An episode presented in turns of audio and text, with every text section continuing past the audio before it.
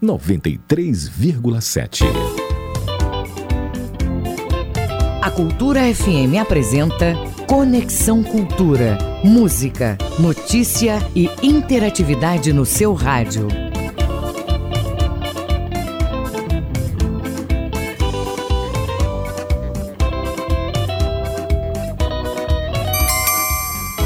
8 horas 3 minutos. Olá, bom dia para você ligado no Conexão Cultura da Cultura FM e do portal cultura.com.br. Estaremos até às 10 horas da manhã, juntos. O programa é uma produção do jornalismo da Rádio Cultura. Eu sou Isidoro Calixto e a partir de agora, atualidades, prestação de serviços, notícias, entrevistas, entretenimento e música para você ficar conectado com tudo que acontece no Pará e no Brasil. E você, ouvinte, pode fazer parte do programa, pode participar. Mande a sua mensagem para o 85639937, 985639937.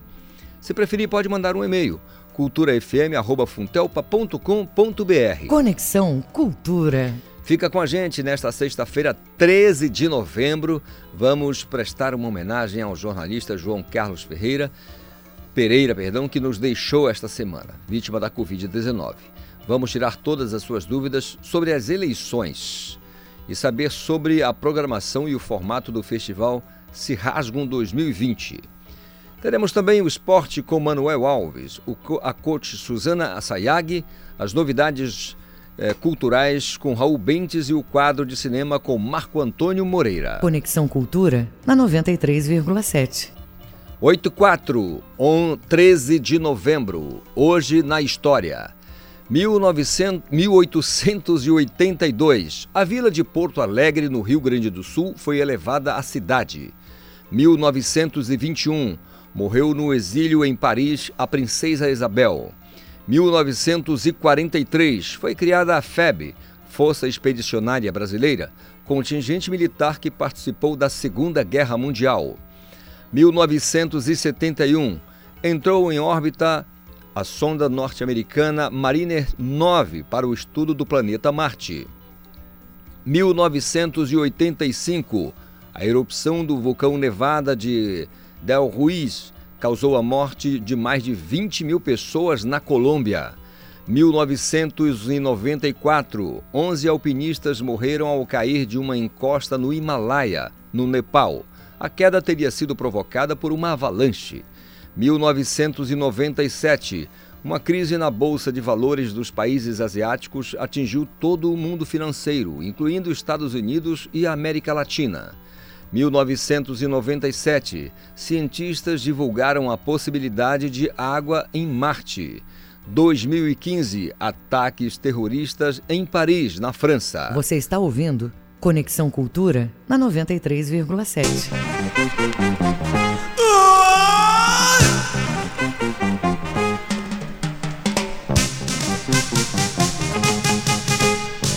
Alô, alô, Aurora! Alô, alô, Aurora! Quando tu foste, eu vim embora. Agora só tem um jeito da gente se apertar. Te espero mais tarde na lambada. Engracei o meu sapato, engomei minha camisa, passei cheiro no cangote, tô maneiro como a brisa. Eloy Iglesias é conhecido pela sua irreverência. O autor de Pecados de Adão abre o Conexão Cultura com suas peripécias sonoras como O Rei da Lambada. 8 e 6. FM 93,7. Alô, alô, Aurora! Alô, alô, Aurora! Quando tu foste, eu vim embora. Agora só tem um jeito da gente se apertar. Te espero mais tarde na lambada. Engracei o meu sapato, engomei minha camisa, passei cheiro no cangote. Tô maneiro como a brisa Como uma calagada e digo sempre Desta água beberei Esta sede tá danada Da lambada eu sou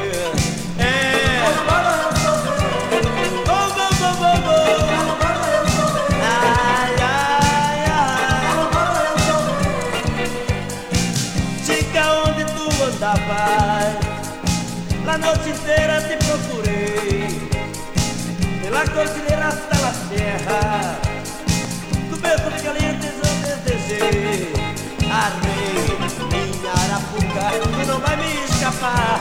Derrotando tua saia Com muita rede da festa Bate no teu ari Bate firme teu ari Toca forte esse tambor Eu caiu dessa festa. De braços com meu amor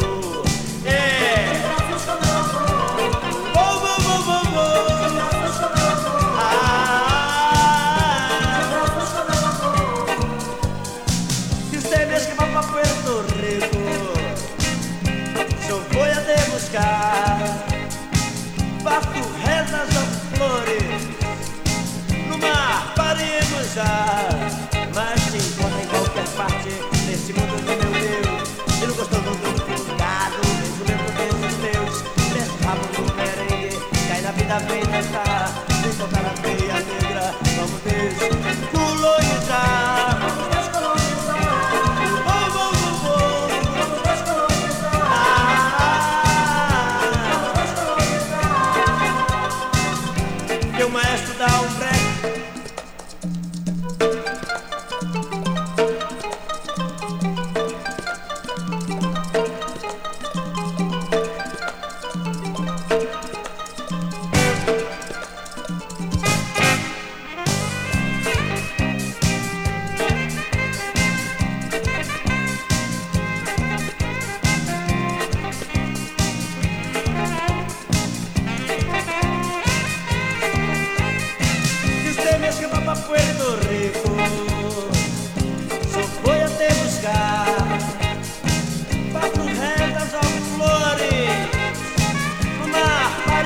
já Mas te encontro em qualquer parte Nesse mundo de meu Deus. Sendo gostoso do fungado Beijo meu com beijos teus Desce rabo no merengue E aí na vida vem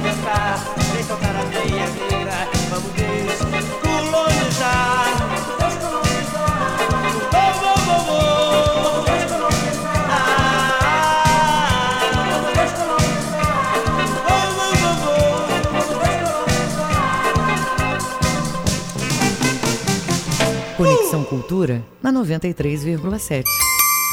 São 8 horas 10 minutos. Esse é o seu Conexão Cultura e vem aí a coach Suzana Sayag com dicas importantes que devem naturalmente contribuir para o nosso desenvolvimento profissional e pessoal. Bom dia, ouvintes do Conexão Cultura. Eu sou a Suzana Sayag, a sua coach, e hoje eu vim conversar sobre foco. Né? Nós sabemos todos o quanto foco é importante e muitos não sabem como trabalhar e como analisar o foco. Eu foco o presente e o que tem que ser feito. Ou seja, o foco ele é aprender a escolher prioridades, aprender a dizer não e saber o que dizer sim. Do ponto de vista da neurociência, a atenção é a nossa capacidade de filtrar estímulos. Assim, o foco ele seria a capacidade de nos manter nesse estado, nesse estado aonde eu filtro estímulos. O mais interessante é que pode ser treinado. O foco pode ser treinado. Saber como direcionar meu foco é uma arte que deve ser treinada dia a dia. Então, para que você venha a entender melhor como é que você elege prioridades, como é que você direciona a sua energia, no que é que você coloca foco, é, que é importante que você todo dia se pergunte: aonde eu preciso colocar foco no dia de hoje?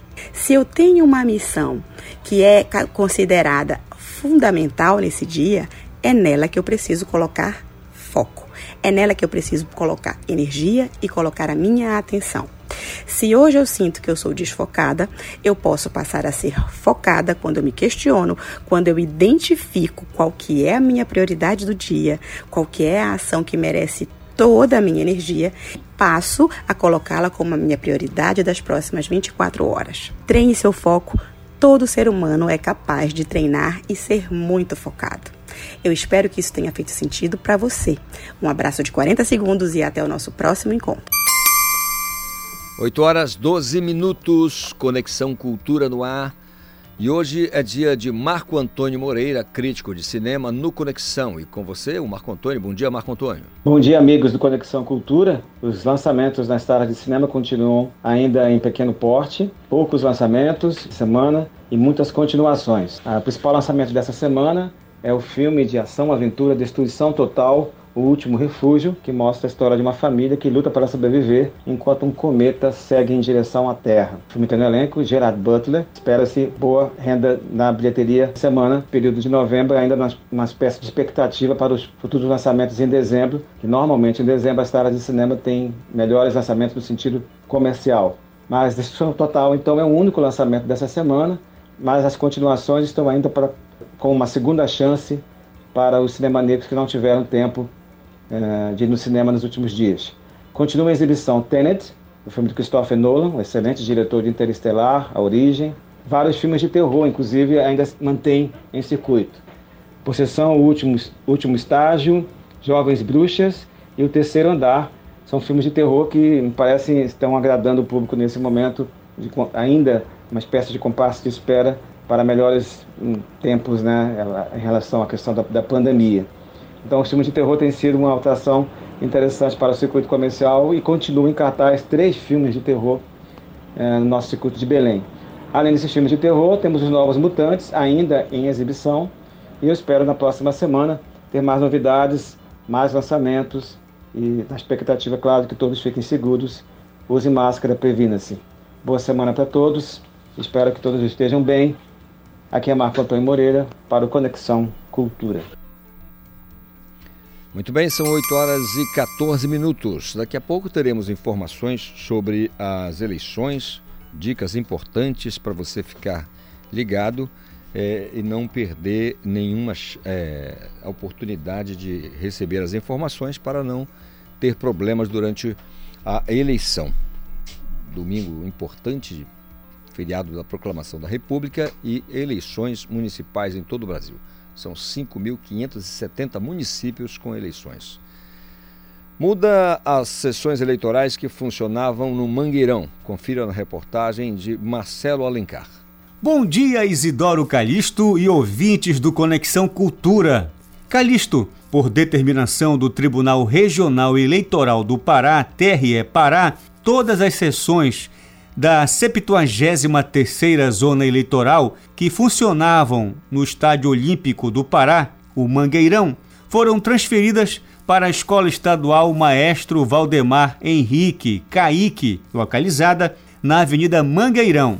O Tribunal Superior Eleitoral TSE estabeleceu regras específicas de apresentação e higienização para as votações. Entre as orientações que valem para todo o país nos dois turnos estão a limpeza das mãos com álcool em gel antes e depois da votação e o distanciamento mínimo de um metro dos demais eleitores e dos mesários. Além disso, o TSE recomenda portar os seguintes itens: caneta, máscara e identidade. Quem já tem a biometria cadastrada pode substituir o documento oficial pelo aplicativo e-título. Caso o eleitor não tenha a biometria cadastrada, não há obrigatoriedade de levar o título de eleitor impresso, apenas o documento de identificação com foto. Nas eleições deste ano, a identificação por biometria, que exigia mais um contato com os equipamentos compartilhados, não será adotada. Marcelo Alencar para o Conexão Cultura Volta com vocês, Isidoro Calixto. 8 horas 16 minutos. E hoje, durante o nosso Conexão, muitas informações a respeito das eleições 2020. Hoje é dia de dicas de cultura e arte no Conexão. Raul Bentes vem aí para dar mais uma animada na nossa sexta-feira.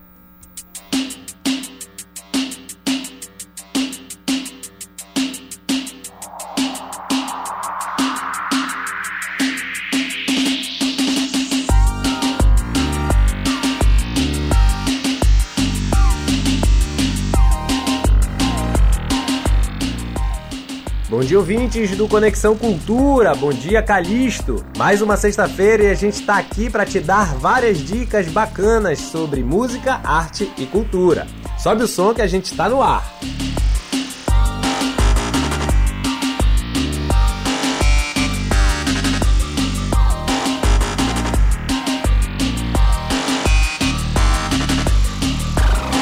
Conexão Cultura.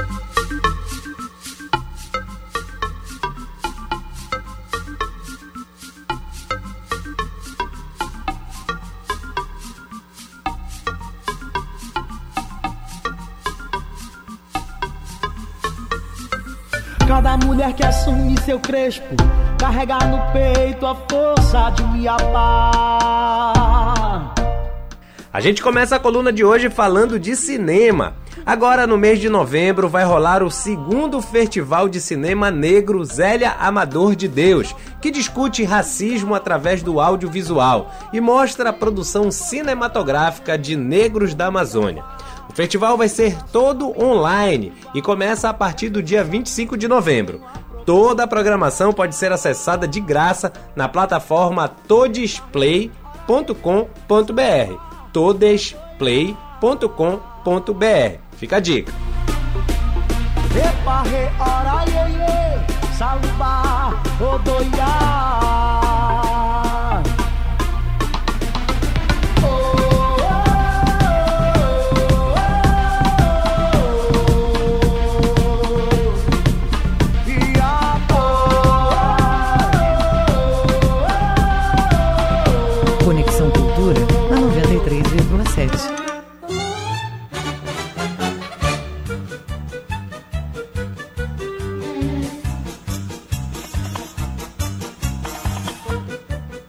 E amanhã rola mais uma edição do Amostraí Virtual, projeto bacana da galera lá do Casarão do Boneco. Na edição virtual do projeto, a prioridade é de contação de histórias e você pode ajudar colaborando com ele. É só acessar a página do Casarão do Boneco lá no Facebook, que tem todas as informações para depósitos bancários. Ah, a live rola amanhã a partir das 5 da tarde no Facebook.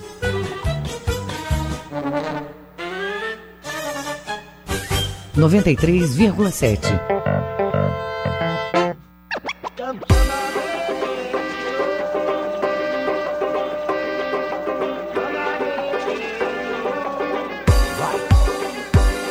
Meu rap é surrealista, estilo Salvador Dali. Harry Potter da caneta, trazendo verso tenso. Agora a gente fala de moda. Sim, a gente também fala de moda aqui. A galera da Batalha de São Brás acaba de lançar uma linha de camisetas inspirada no hip hop. A renda das vendas são para conseguir manter o projeto Batalha de São Brás ativo mesmo durante a pandemia. Tem cada blouse bacana lá, moleque. Dá uma olhada no arroba Batalha de São Brás no Instagram e confira toda a coleção. Traficando informação estilo Bill. Meu produto é de primeira e nas esquinas já viciou mais de mil. Não é ópio, nem canque, batida eletrizante. 93,7. Cultura FM. Toda maré alta pra te procurar, conduzir as águas desaguar, de repente te aparecer. No céu eu vi as nuvens a rimar, diferente ao se ver no céu azul ao desenhar. Vamos de música? O cantor e compositor Um Sebastião acaba de concluir o ciclo do novo EP com o lançamento do single Maré Alta. A música dá nome ao novo trabalho que conta com a produção de Yuri Freiberg. Maré Alta mostra toda a veia pop, MPB, sofrência e romantismo de Um Sebastião e traz canções radiofônicas muito bonitas. Fala galera da Rádio Cultura, aqui quem fala é um Sebastião e eu acabei de lançar um novo EP que conta com a música Maré Alta.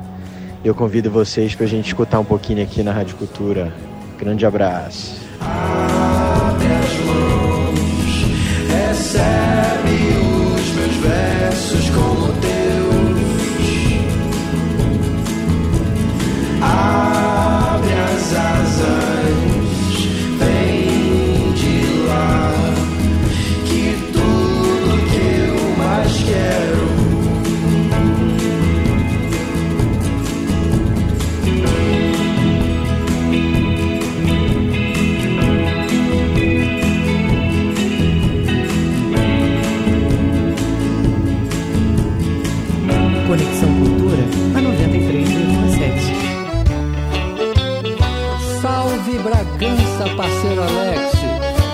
Cidade linda e especial. Para encerrar a coluna de hoje, tem música nova de Nilson Chaves, em parceria com o músico Alex Ribeiro. Eu Sou de Bragança é um shot que fala das belezas do povo bragantino e tá no EP O Amor que Acreditei de Porre. A gente encerra a coluna desejando melhoras ao mestre Nilson e ouvindo essa belíssima canção. O Nilson segue internado na UTI com coronavírus e segue estável, tendo uma leve melhora essa semana. Em tempo, a gente entra de férias hoje e volta só em dezembro. Até lá! Tchau! Salve Bragança, parceiro Alex! Cidade linda e especial. Sou apaixonado por essa terra, meu querido Nilson Chaves. Oh, coisa boa! Vou caminhando pela orla, namorando Caeté. Na praia de Ajuruteua, vou banhando minha fé.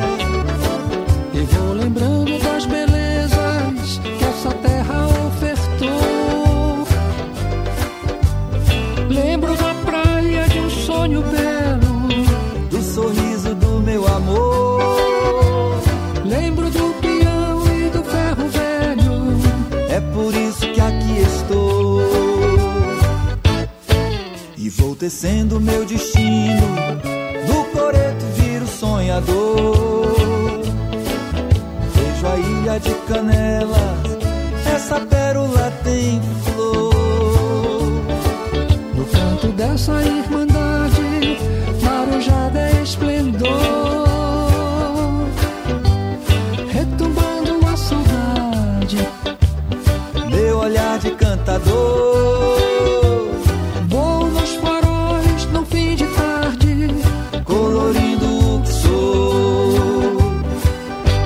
sou de Bragança, do sopro da beca. Tambores e banjo, tô me preparando. Tá chegando a festa. De São Benedito, o povo tá na praça. A vida aqui tem graça, tudo é muito lindo. Bragança é nossa casa. Eu sou de Bragança, beca. Tamborins e banjo, tô me preparando. Tá chegando a festa. De São Benedito, o povo tá na praça. A vida aqui tem graça, tudo é muito lindo. Bragança é nossa casa.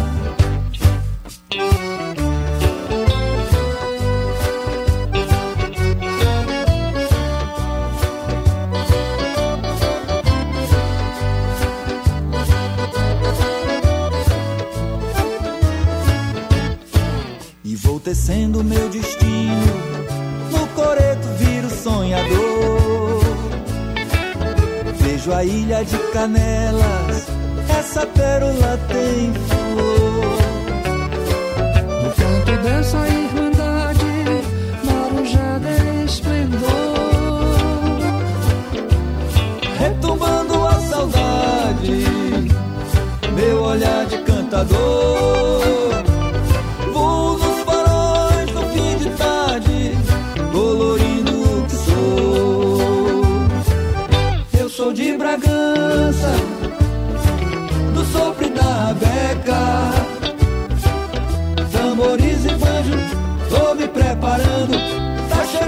festa de São Benedito.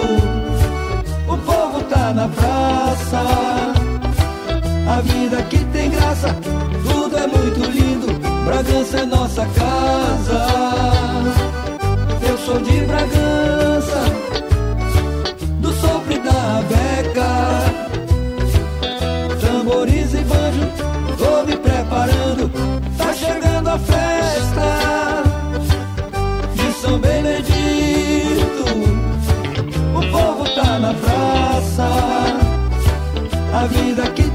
Graça, tudo é muito lindo. Bragança é nossa.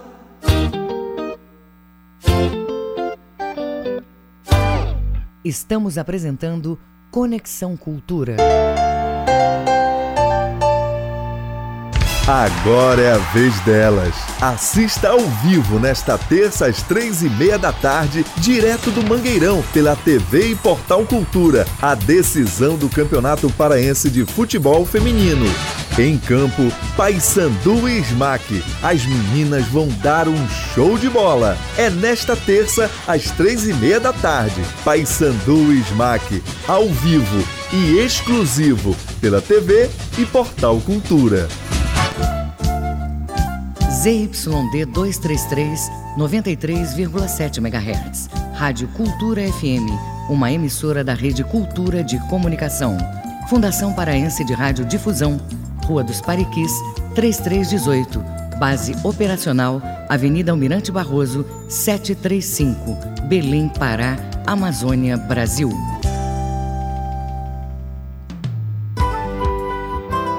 Brasil Brasileiro, sexta, oito da noite, na Cultura FM.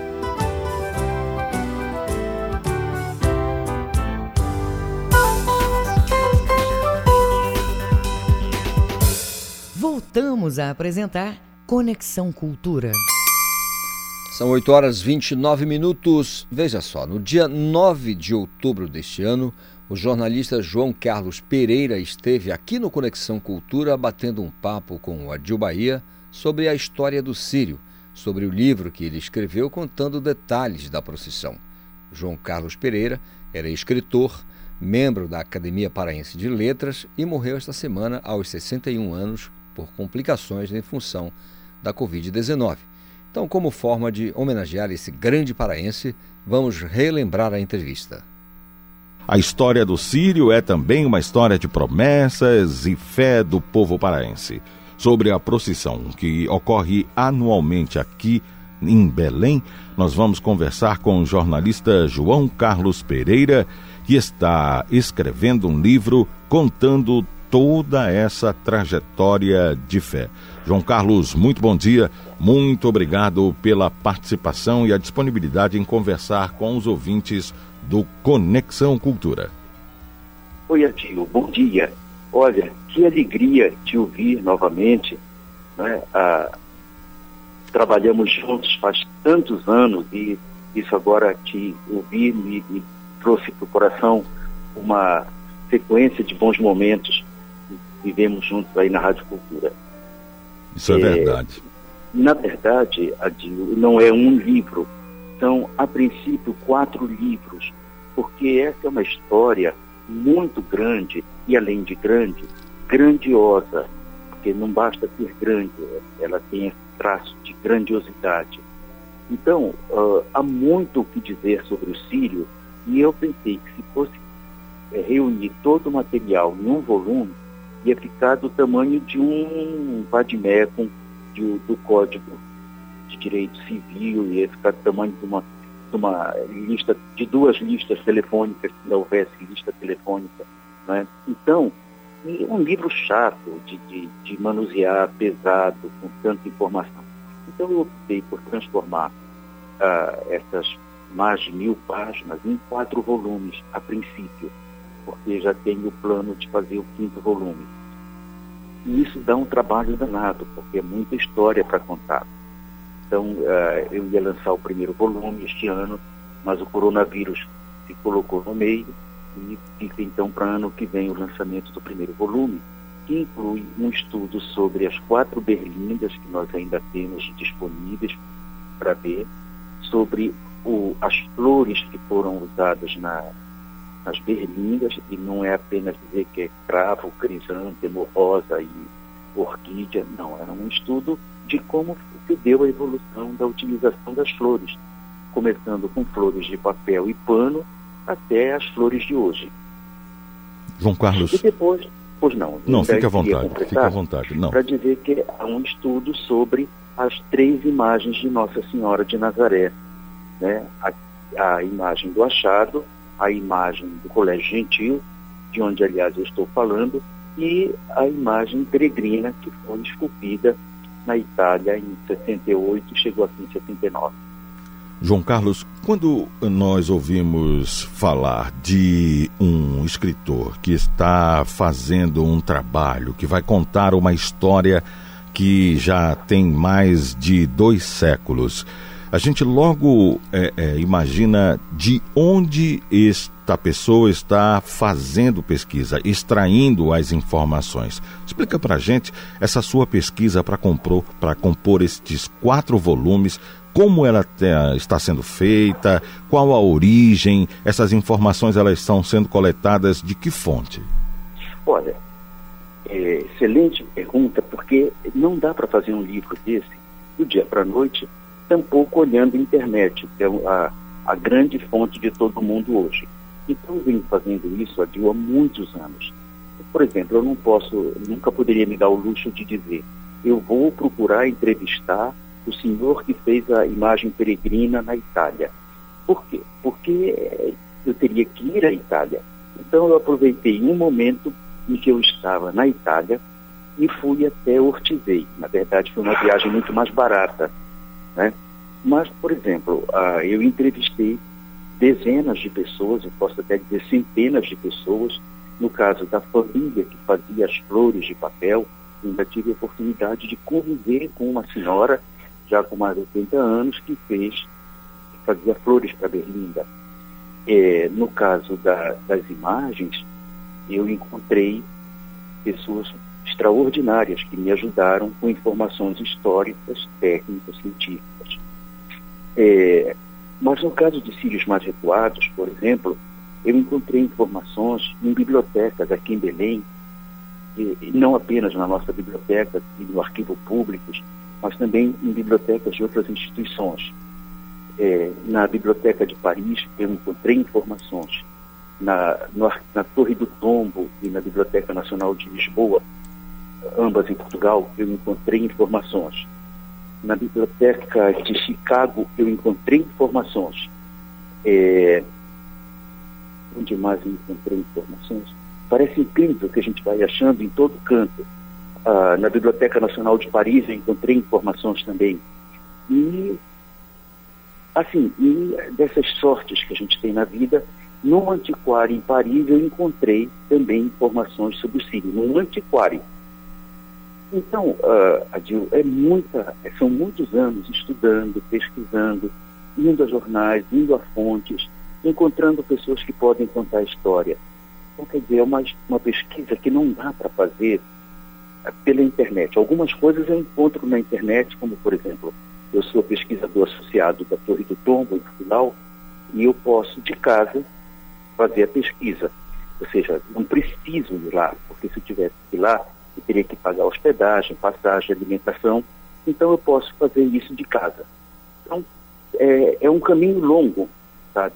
É um caminho às vezes árduo e não é um caminho nem sempre barato porque eu também não tenho financiamento para nada disso, né? Eu brinco que é a Fundação João Carlos Pereira que banca tudo isso. Agora, João, em relação a essa pesquisa, né? Você está baseado em fatos, em registros históricos.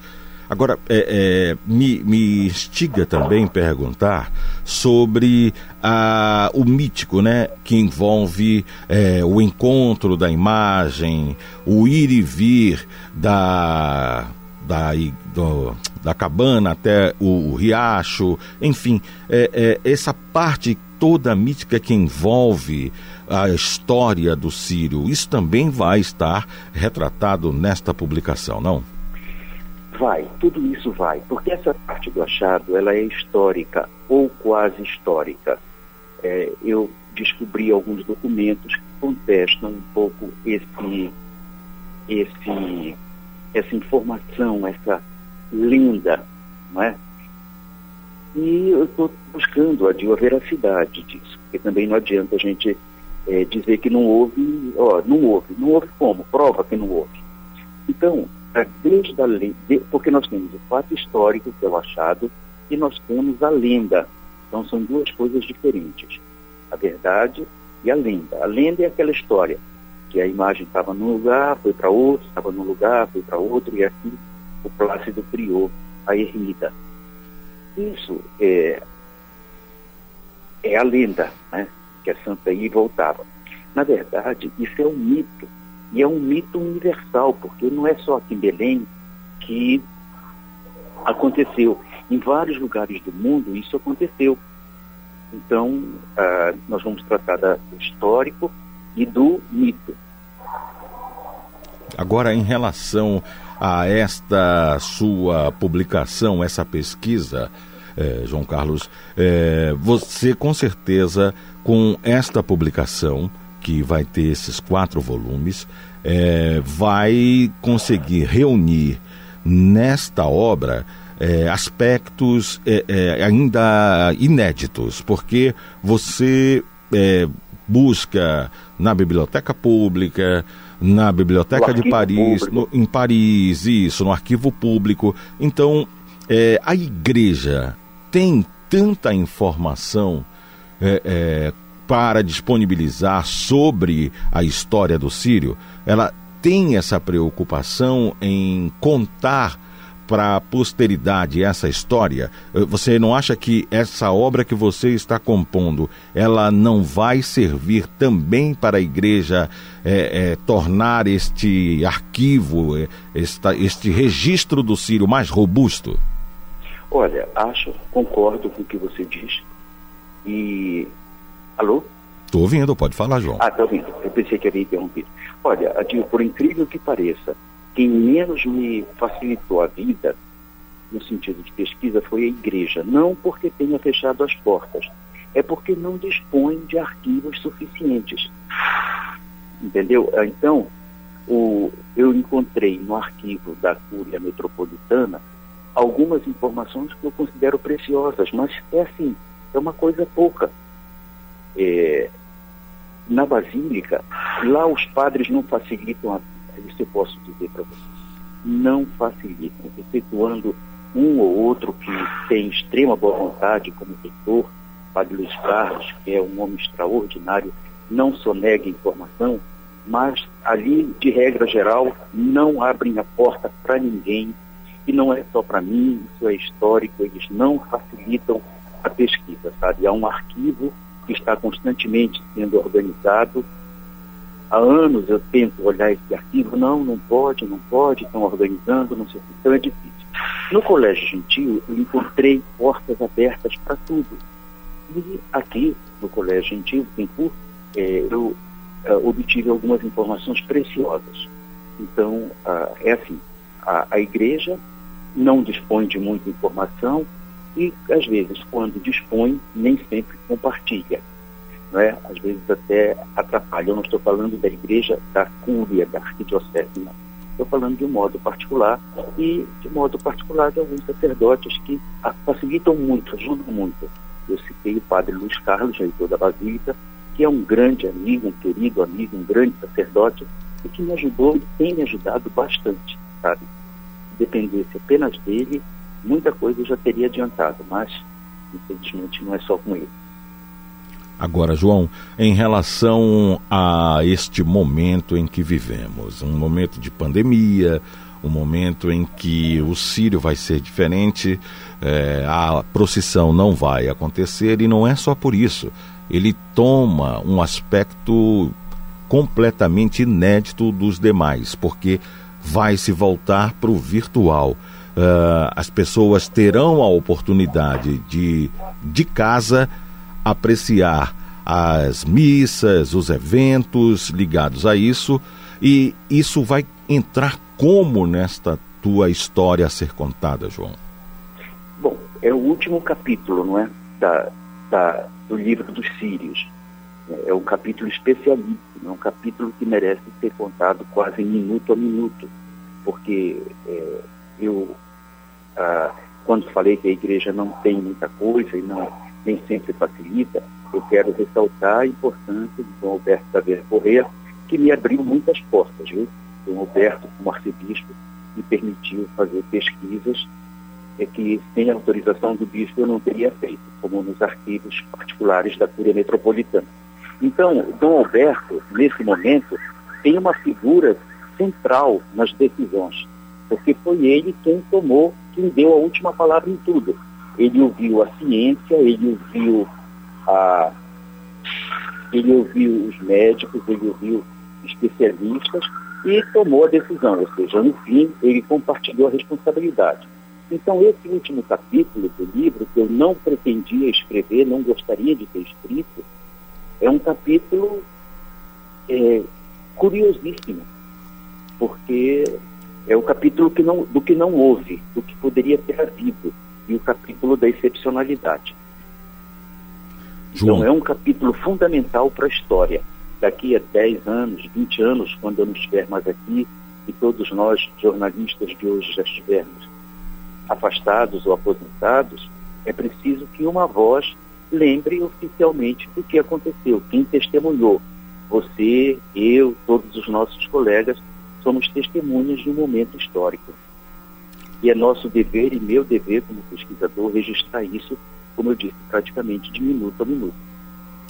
Você disse que, é, no início da nossa conversa, que alguns depoimentos você não poderia ter, por exemplo, de quem é, confeccionou a imagem, por exemplo. Mas eu gostaria de saber de todos os depoimentos, de todas as entrevistas que você fez com personagens que ajudam a contar esta história do Sírio através da sua obra, qual foi o que mais te emocionou, o que mais impressionou, seja pela veracidade, pela carga emocional tão forte? Qual deles até agora foi o que mais tocou você?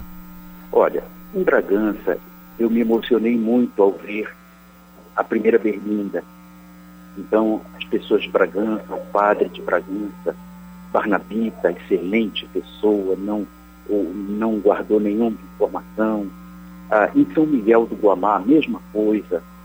É, em São Miguel, sim, eu quero dizer que é um Barnabita extraordinário também.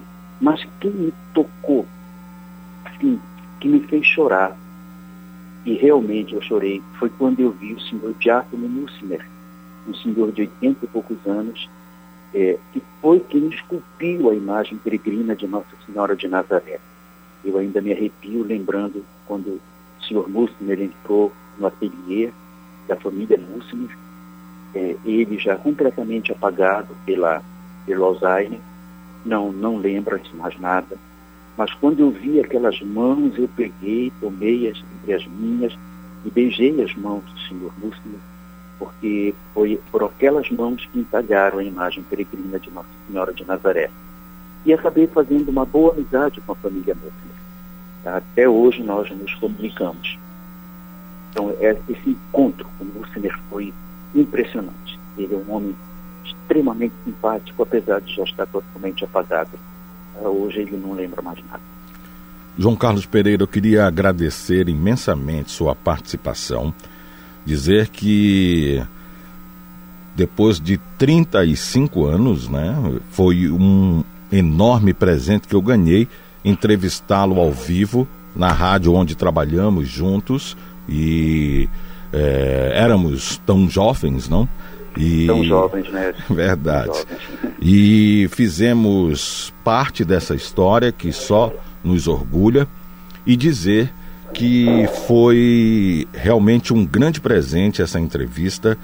Falar com você, matar saudades, conversar sobre essa obra, aliás, que você acompanhou é, é, é, por muitos anos a história desse Ciro e continua a acompanhar e vai continuar por muitos e muitos anos. Quiser, peço a Deus que me permita mais alguns anos.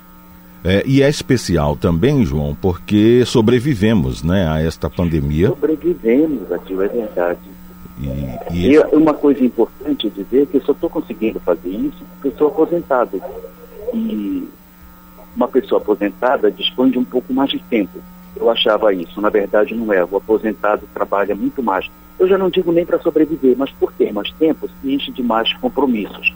Foi o meu caso. Então, por ser aposentado, eu posso continuar. E eu digo que eu só, só me aposentei porque trabalhei muitos anos é, na Funtelpa, na Rádio Cultura e também ajudando na TV Cultura. Que bom.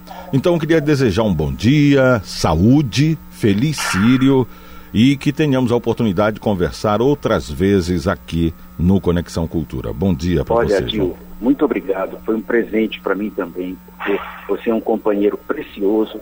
Nós tínhamos uma amizade, tínhamos, não temos, porque amizade o tempo não esgota. E eu estou à sua disposição. É uma alegria muito grande te reencontrar e saber que você tem este programa tão bonito aí na rádio. São 8h48, né? Não tem como, tem como não se emocionar, porque foi uma conversa, enfim, né? Deixa pra lá. Enfim. 8h48. Nós temos é, que dizer a você que a Secretaria Estadual de Cultura divulga a primeira lista de contemplados pelo auxílio emergencial da Lei Aldir Blanc.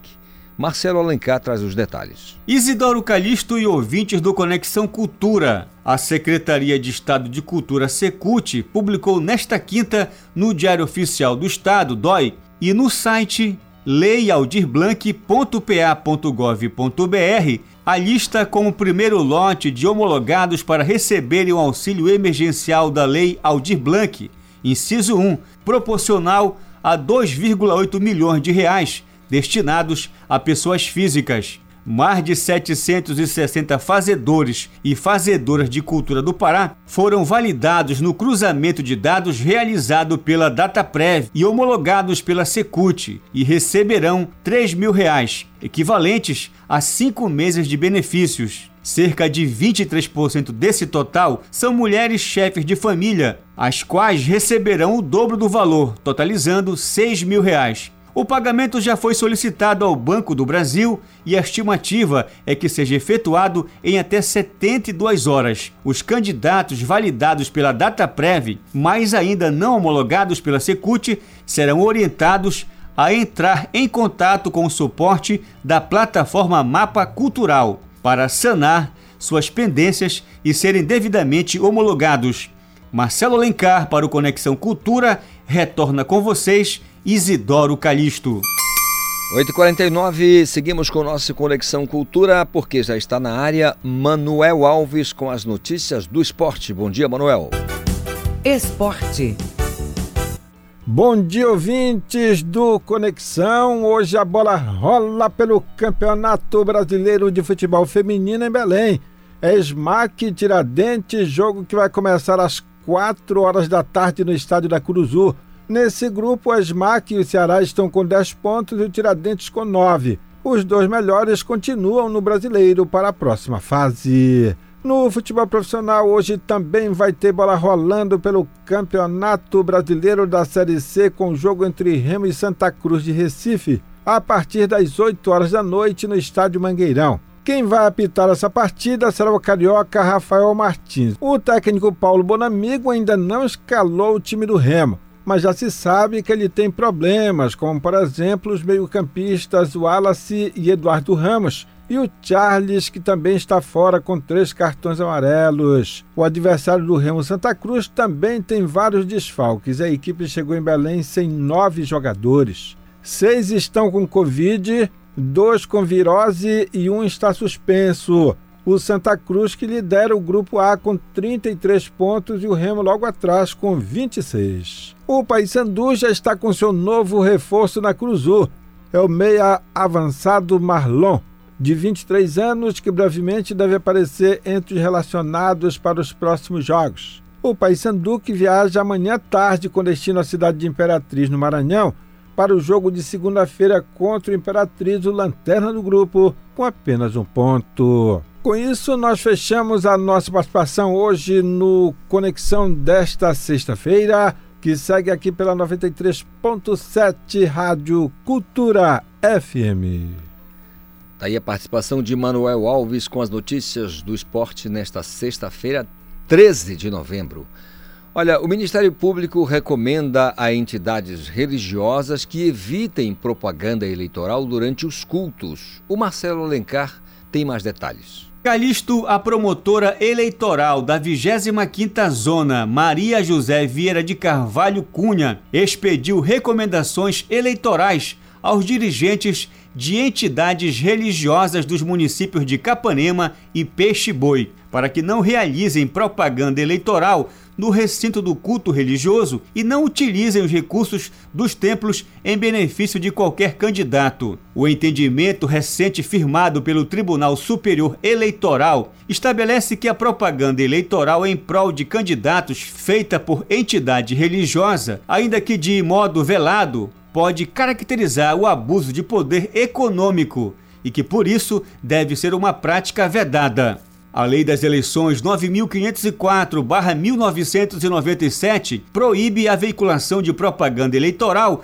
de qualquer natureza nos bens de uso comum, hipótese que abrange os templos religiosos. A promotora Maria José Cunha, no texto das recomendações expedidas, disse: abre aspas. A liberdade religiosa não constitui direito absoluto, de modo que a liberdade de manifestar a religião ou convicção tanto em local público como em privado, não pode ser invocada como escudo para a prática de atos vedados pela legislação. Fecha aspas. A não observância do estabelecido nas recomendações acarretará a doação pelo Ministério Público de todas as medidas judiciais e extrajudiciais cabíveis, com possível responsabilização civil e criminal. Marcelo Alencar, para o Conexão Cultura, segue com vocês Isidoro Calixto. Conexão Cultura na 93,7. Muito bem, são 8 horas e 54 minutos.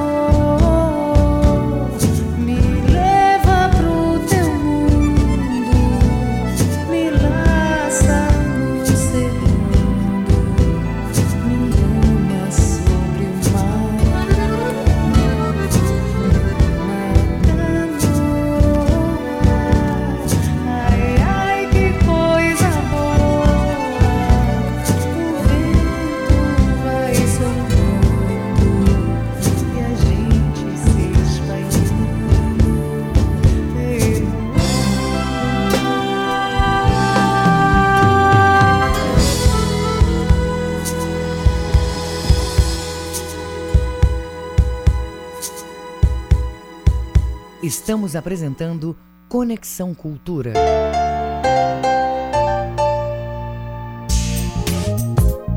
A pandemia não acabou. O vírus continua circulando. Evite jogar nas ruas as máscaras usadas. Além de sujar a cidade, as máscaras usadas são focos de contaminação e devem ser descartadas na lixeira. Cuidar da sua saúde é proteger a todos. Cultura, rede de comunicação.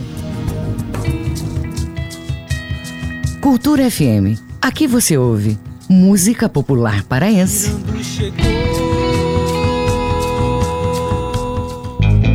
Música popular brasileira. Com minha mão do céu. Cultura FM 93,7. ZYD 233, 93,7 MHz. Rádio Cultura FM, uma emissora da Rede Cultura de Comunicação. Fundação Paraense de Rádio Difusão, Rua dos Pariquis, 3318. Base operacional, Avenida Almirante Barroso, 735, Belém, Pará, Amazônia, Brasil.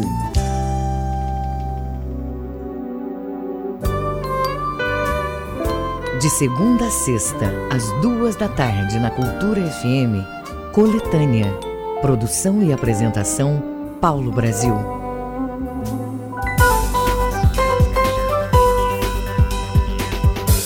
Voltamos a apresentar Conexão Cultura. São nove horas eh, e esse é o seu Conexão Cultura. A gente, no domingo, os brasileiros vão às urnas para escolher prefeitos e vereadores para os próximos quatro anos em cada um dos, 500 dos 5.570 municípios do país. Entretanto, o eleitor deve estar atento às suas obrigações no dia da votação. Com a pandemia do novo coronavírus, há novas regras, como obrigatoriedade do uso da máscara. É necessário levar os documentos corretos e garantir que todos estejam válidos. Também é preciso consultar o local de votação de forma antecipada e prestar bem atenção no que é permitido e no que é proibido no dia do pleito. Para tirar dúvida dos eleitores, dos nossos ouvintes aqui no Conexão, vamos conversar com Osmar Frota, que é o diretor-geral do Tribunal Regional Eleitoral do Pará. Diretor Osmar, bom dia, tudo bem? Bom dia, tudo bem, tudo ótimo. Vamos falar desse dia importante que é o domingo, próximo domingo, dia 15, dia das eleições em todo o Brasil.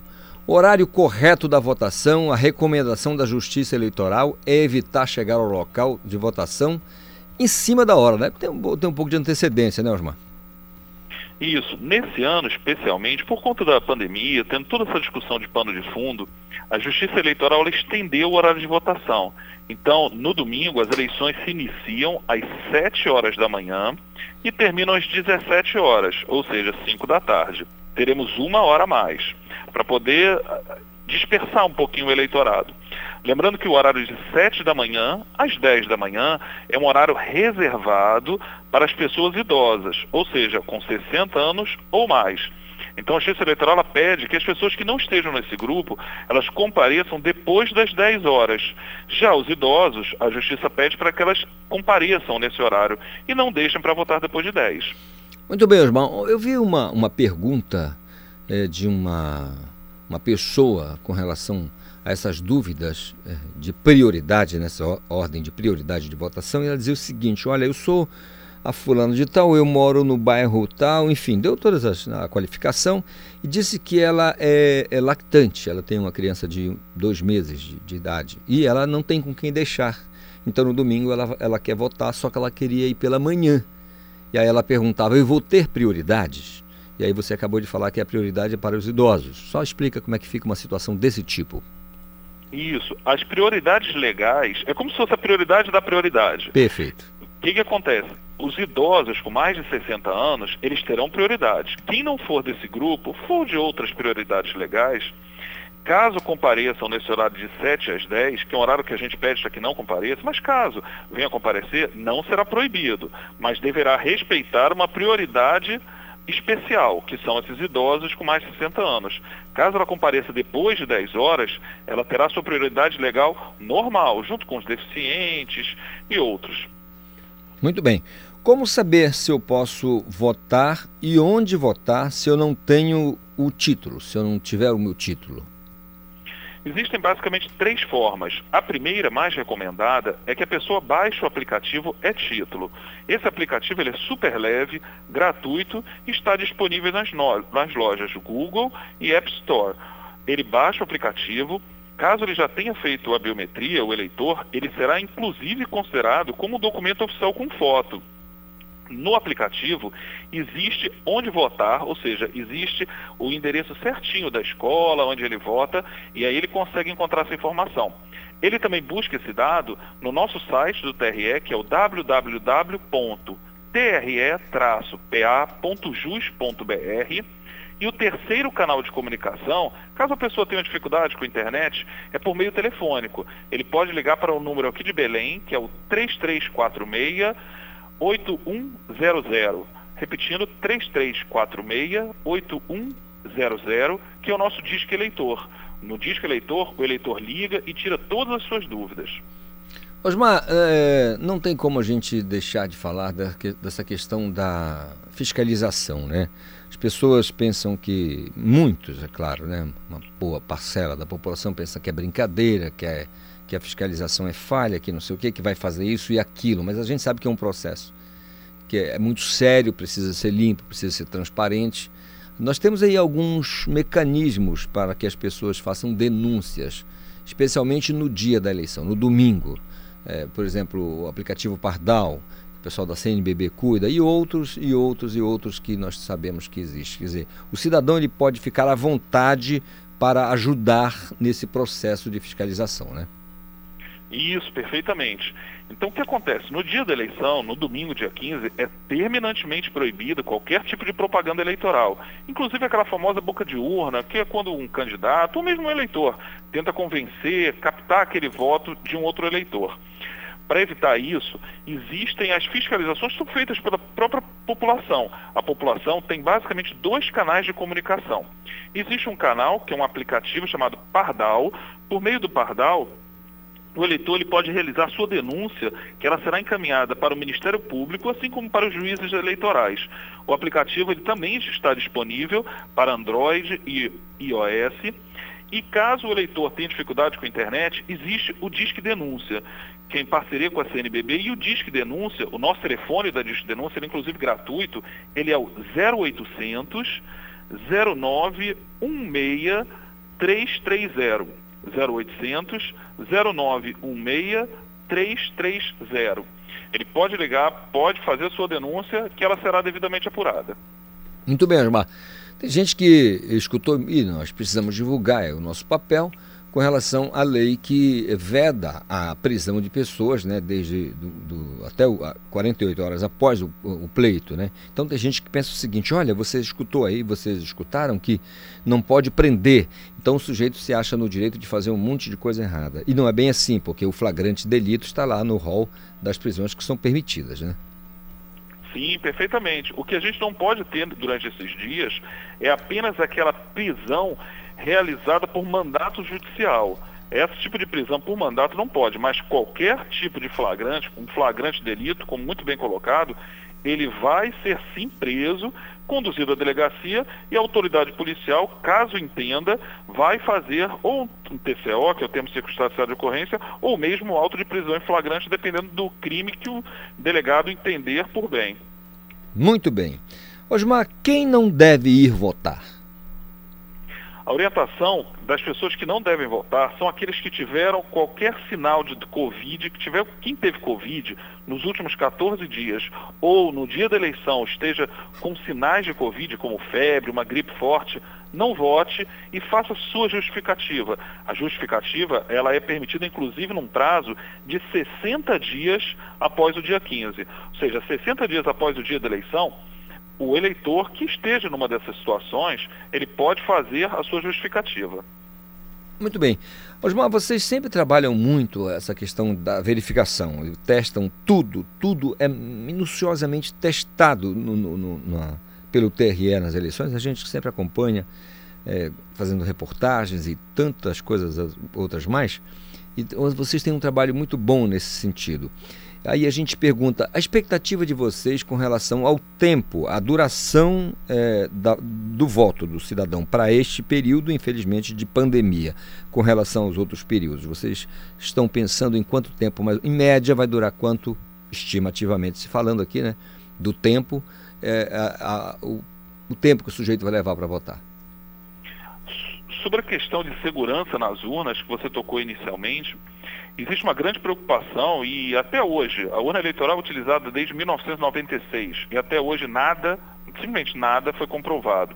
Apesar de muita alegação que a gente ouve, na verdade são factóides que são jogados pela, pela são jogados na imprensa, né, por algumas pessoas.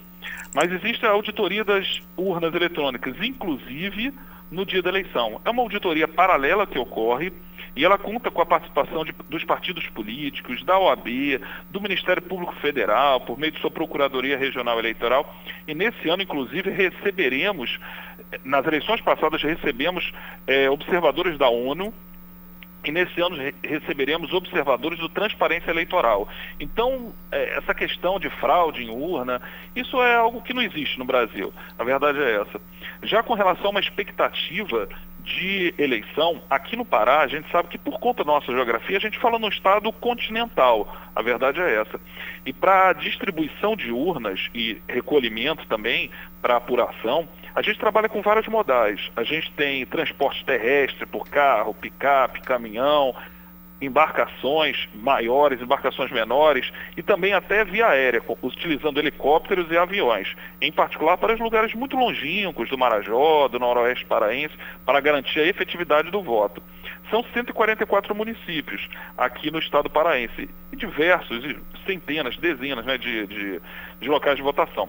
Então o que acontece? A gente tenta trazer a apuração e a totalização no menor prazo possível. A gente vem conseguindo isso nas últimas eleições. Por isso a gente não trabalha com um horário preciso, porque como a gente tem um universo de, de, de coisas que podem vir a acontecer, a gente trabalha com uma séria gestão de risco para que nada ocorra, mas não existe um horário definido. O que a gente tem é um excelente histórico aqui no Pará, inclusive de uma forma relativa em comparação com outros estados que possuem uma, uma apuração mais tranquila. Muito bem. Quais os itens obrigatórios para o eleitor no dia da votação? Todo eleitor ele deve comparecer utilizando máscara, ele obrigatoriamente vai ter que entrar na, na sessão eleitoral de máscara. A gente pede que ele leve uma caneta também, para que a gente evite aquele compartilhamento de objetos. Afinal de contas, ele terá de assinar o caderno de, de o caderno de votação ele também tem que ter um documento oficial com foto. Ele até pode não ter o título de eleitor, se ele souber onde é o seu local de votação, mas ele tem que ter um título oficial com foto. Caso ele não tenha algum documento, ele pode até baixar o nosso aplicativo, que é o e-título, como eu expliquei, que é um aplicativo leve, já está disponível. E se ele tiver feito a biometria, vai aparecer a sua foto e ele vai poder ser identificado com aquele documento, que é um documento digital. A gente pede para que ele compare, não deixa para comparecer também no final da votação.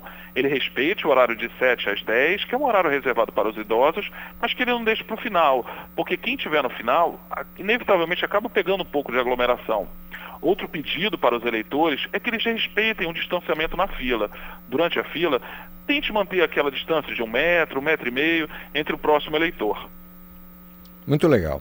É, são esclarecimentos para os nossos ouvintes aqui do Conexão Cultura com relação ao processo eleitoral neste domingo, dia 15 de novembro, dia da proclamação da República, inclusive. Osmar, é, a expectativa é: o sujeito chega e diz que ele vai votar, ele apresenta o documento ali, assina, entra na cabine e vota. Esse tempo é, que vocês já fizeram mais ou menos nesse período que eu estou falando agora tá, é diferenciado, é um período diferente a expectativa assim desse, desse tempo que vai levar? No momento que o sujeito chega, assina, digita lá na urna e, te, e finaliza o voto dele. Quanto, o quê? Um minuto, um minuto e meio? Existe uma previsão de um tempo pequeno, um tempo curto, de fato, como você está explicando. Por quê? Porque, apesar dele ter todo esse procedimento de identificação, a gente não vai ter identificação biométrica. que é mais uma camada de segurança. Apesar do que a gente tem outras camadas de segurança e isso não vai gerar qualquer problema com relação à segurança para as eleições. Mas a ausência da identificação biométrica, e o Pará já tinha realizado a sua identificação de todo o seu eleitorado, é um dos estados pioneiros, inclusive, na identificação biométrica, apesar de toda a nossa dificuldade com relação à, à logística. Mas é, essa ausência da identificação biométrica ela vem por dois significados. O primeiro diz respeito a tirar um vetor de contaminação. Porque se todo mundo tivesse que se identificar colocando seu polegar, aquilo poder, poderia gerar um ponto, de, um foco para contágio do coronavírus. Então, já é algo é, positivo. O segundo motivo é que quando você não tem a identificação biométrica, a eleição torna-se mais rápida. Então você vai ter menos fila, porque as pessoas não vão precisar se identificar de maneira biométrica, o que é outro ponto positivo, já que a gente está nesse pano de fundo, nessa discussão de coronavírus. Além disso, aliado a isso, nesse pleito a gente só tem dois candidatos, que é o candidato a vereador e a prefeito, que normalmente todo mundo sabe, a eleição municipal é uma eleição muito mais próxima da população, do eleitorado, em particular para o interior. Então a, a Justiça Eleitoral acredita que essa eleição será rápida e de forma tranquila. Legal. É, você aposta, claro, estou falando aqui da maneira mais coloquial possível, aí eu quero a, tua impressão, ela é pessoal. A que horas nós poderemos estar começando a falar de resultados, pelo menos aqui na capital? É, o início da apuração ele é muito rápido. 15 minutos depois de a gente fechar, por volta das 17h15, a gente já começa a transmitir, já começa a fazer apuração, apuração. Então, ele se inicia de maneira muito rápida. Com relação ao final, é que, como foi explicado, existem N situações que podem vir a ocorrer, mas a gente trabalha com várias é, gestões de risco para que nenhuma impropriedade ocorra. Mas a gente sempre sabe que os imprevistos acontecem, apesar das várias formas de segurança que a gente tem. E o nosso histórico demonstra isso. A gente consegue ter uma apuração relativamente rápida, com, com toda a dificuldade que a gente tem de logística no Estado. Como você disse, um Estado continental. Agora, hoje uma frota, é, quem não votou por motivo de doença ou viagem, como justificar? Quem estiver fora do seu domicílio eleitoral, fora daquela cidade onde ele vota, ele pode fazer sua justificativa, inclusive pelo aplicativo e-título. Esse aplicativo ele é fantástico, porque ele serve para muitas coisas. Ele, ele identifica o eleitor, ele tem, ele serve como comunicação por parte da Justiça Eleitoral, trazendo informações. Ele serve, inclusive, para a pessoa tirar quitação eleitoral, gerar boleto de multa, certidão de nada consta, certidão criminal, ele pode tirar por esse aplicativo. E no dia da eleição é uma novidade, porque quem tiver fora do seu domicílio eleitoral, imagina, por exemplo, um eleitor aqui de Belém que esteja em Santarém, ou que esteja mesmo fora do país, ele pode fazer a sua justificativa no dia da eleição utilizando o aplicativo e-título. O aplicativo e-título vai funcionar como meio de justificativa para o eleitor que esteja fora da sua cidade, fora do seu domicílio eleitoral, no dia 15, no domingo. Osmar Frota, eu não poderia terminar essa conversa sem pedir a você que deixe aqui um conselho para todos os eleitores, não só aqui da Grande Belém, mas de todo o estado do Pará, com relação à postura do eleitor no domingo, começando cedinho, cedinho e indo até o final do, do, do período de votação. Primeiro, o eleitor ele deve comparecer de máscara. Ele tem que levar sua caneta, não é algo obrigatório, mas é indicado que leve sua caneta para que não haja compartilhamento do objeto e um documento oficial com foto. Máscara, caneta, documento oficial com foto. E ele veja antes aonde é o seu local de votação, para que ele já vá certinho para a escola, para que não haja maiores transtornos para o eleitor. Essa é uma preocupação da justiça com o eleitor. E a gente pede para que o eleitor efetivamente vote. Por quê? Existe um esforço muito grande da União, em particular do TRE do Pará, para trazer toda a possibilidade, essa garantia do exercício de voto para o eleitor. Algo que foi tão duramente conquistado pelos nossos pais, pelos nossos avós, e que hoje a gente tem uma liberdade de voto que é exemplar para o mundo todo. Então o eleitor vote e vote de maneira consciente. Busque verificar quem é seu candidato, quem é seu candidato para prefeito e também para o vereador, que às vezes a gente esquece. Busque quais são suas propostas, se ela se alinha ao que você pensa, vote consciente para que depois você possa cobrar o, esse candidato eleito. Muito bem, Osmar Frota é o diretor-geral do TRE do Estado do Pará. Osmar, pela sua atenção, muito obrigado. Eu que agradeço a você e a toda a imprensa. Muito bem. São 9 horas 17 minutos. Com 90 anos de existência, Colégio do Carmo anuncia encerramento das atividades na capital. Mais detalhes com o nosso repórter Marcelo Alencar. Calixto e ouvintes do Conexão Cultura. O Colégio Salesiano do Carmo, uma das escolas mais tradicionais de Belém, localizada no bairro da Cidade Velha, informou nesta quinta que vai encerrar as atividades a partir do próximo ano. De acordo com a instituição, o fechamento ocorre devido aos impactos no mercado educacional particular, provocados pela pandemia de Covid-19.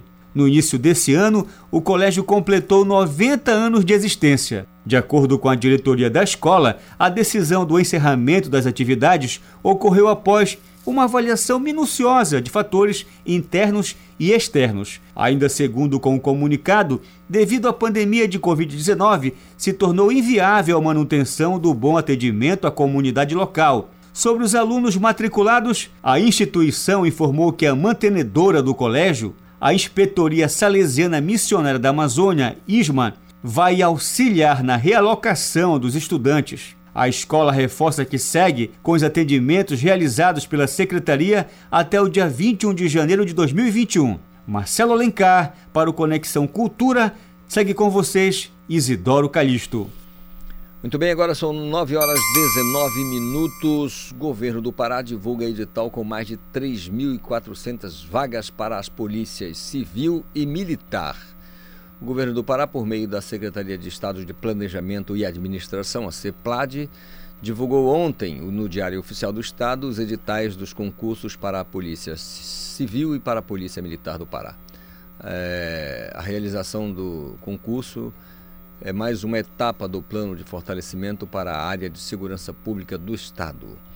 Repare que para a Polícia Militar serão ofertadas 2.405 vagas sendo 2.310 para praças, e, ou seja, para soldados, né, e 95 vagas para oficiais. As inscrições iniciam no dia 6 de dezembro e as provas serão previstas, estão previstas para iniciar no dia 28 de fevereiro de 2021. Para a Polícia Civil, são ofertadas 1.088 vagas, sendo 265 para o cargo de delegado, 252 para escrivão e 506 para investigador e 65 vagas para papiloscopistas.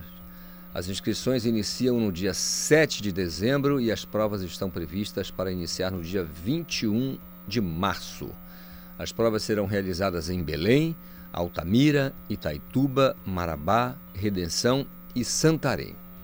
Agora preste atenção aqui nas, nos dias das inscrições. Polícia Militar. Para oficial, as inscrições começam no dia 6, entre o dia 6 e o dia 10 de janeiro, para oficiais da Polícia Militar. Prova objetiva e discursiva, dia 28 de fevereiro. Para as praças, né, os soldados, inscrições do dia 6 ao dia 10 de janeiro. Prova objetiva, pessoal do sexo feminino, dia 7 do 3 7 de março, portanto, prova objetiva do sexo masculino, dia 14 de março. Polícia Civil. Para delegado, as inscrições vão acontecer no período de 7 a 4 eh, do mês de fevereiro. Né? Do 7 de dezembro a 4 de fevereiro é o período de inscrição. A prova objetiva e, pressa, e a peça processual, ou seja, prático processual, no dia 21 Dia 21 de março acontece então a prova objetiva e a peça processual para delegado é, da Polícia Civil. Escrivão, investigador e papiloscopistas, as inscrições começam, é, acontecem no período entre 7 de dezembro e 4 de fevereiro. E a prova objetiva e discursiva no dia 28 de fevereiro. Portanto, está aí é, anunciado ontem pelo governo do estado esse concurso, na verdade já o edital do concurso com mais de 3.400 vagas para as polícias civil e militar do estado do Pará. Agora são 9 horas e 22 minutos.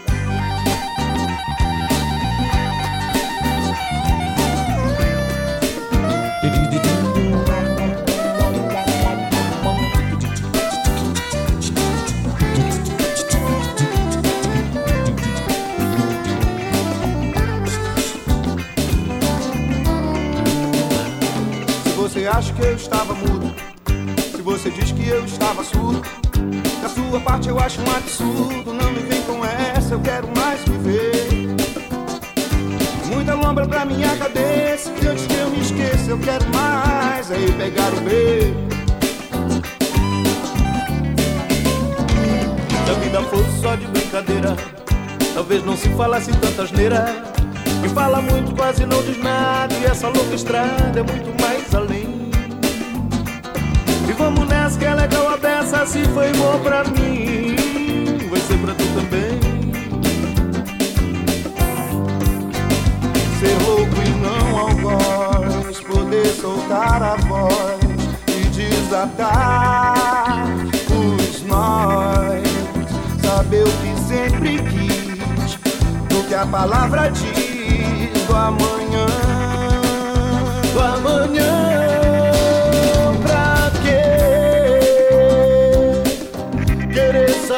Se vai perder ou não. Se na real não é só ilusão, e o que vale mais é viver.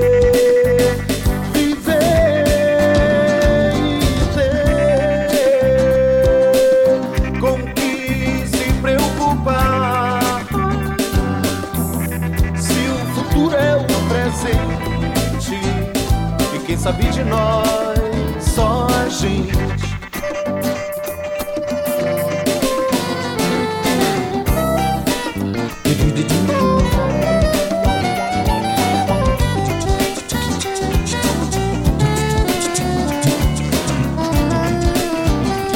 Se a vida fosse só de brincadeira, talvez não se falasse tanta asneira. Que fala muito, quase não diz nada. E essa longa estrada é muito mais além. Beça. Se foi bom pra mim, vai ser pra tu também. Ser louco e não algoz, poder soltar a voz e desatar os nós. Saber o que sempre quis, do que a palavra diz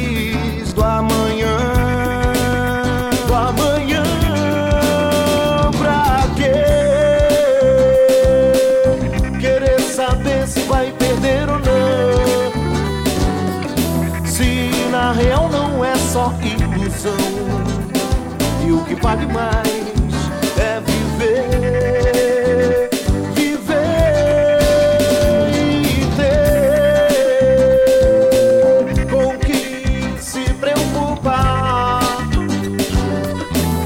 Se o futuro é o presente E quem sabe de nós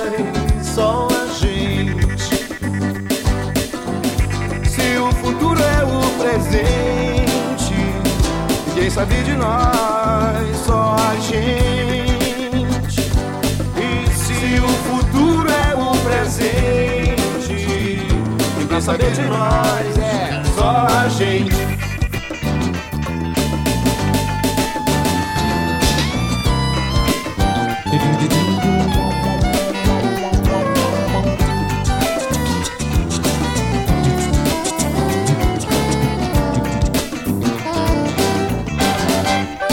Ouvindo Conexão Cultura na 93,7.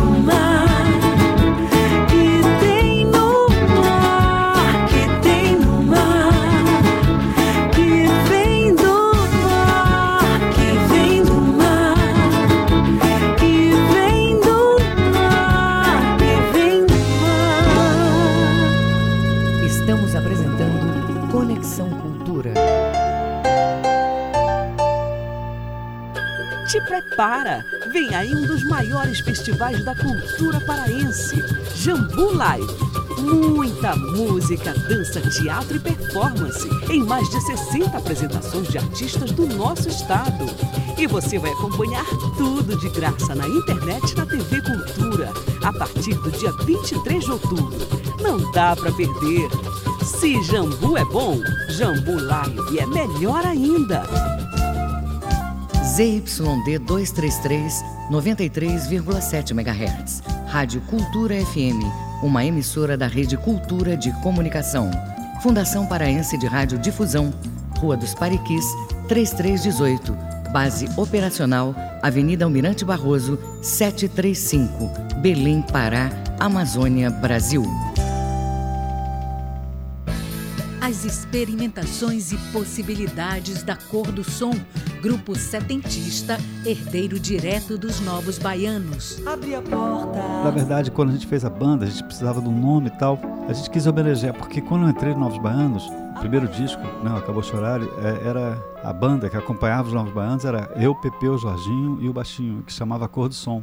Dade Carvalho, um dos membros fundadores da Cor do Som, conta um pouco dessa história no Brasil brasileiro, neste sábado, sete da noite.